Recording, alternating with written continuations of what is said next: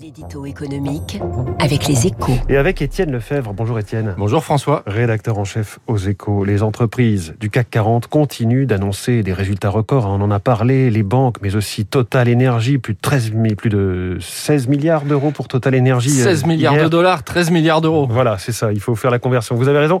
Des profits qui, qui suscitent beaucoup de débats. Oui, à écouter certaines réactions, on aurait presque l'impression que ces bons résultats, c'est un problème.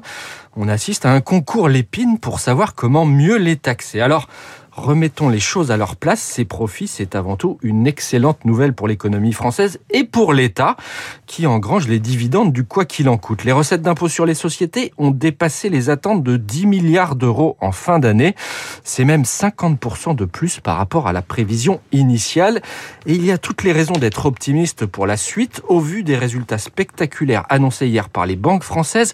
31 milliards d'euros au total, sachant que c'est le secteur le plus pourvoyeur Mmh. d'impôts sur les bénéfices.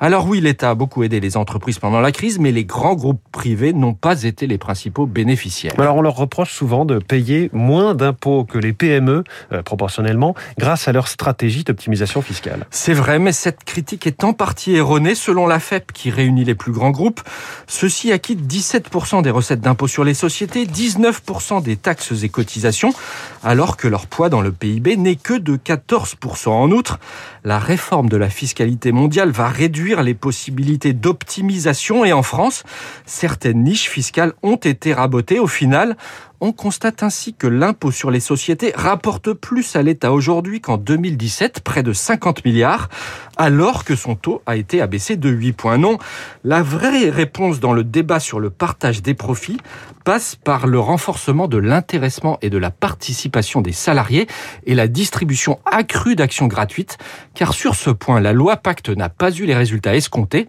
Les candidats à la présidentielle regardent d'ailleurs ce Mmh. dossier de très près, en particulier Valérie Pécresse, mais aussi l'équipe de campagne du futur candidat Macron. Merci Étienne Lefebvre. Je donne la une de votre journal Les Échos ce matin, le pari d'une nouvelle aventure nucléaire.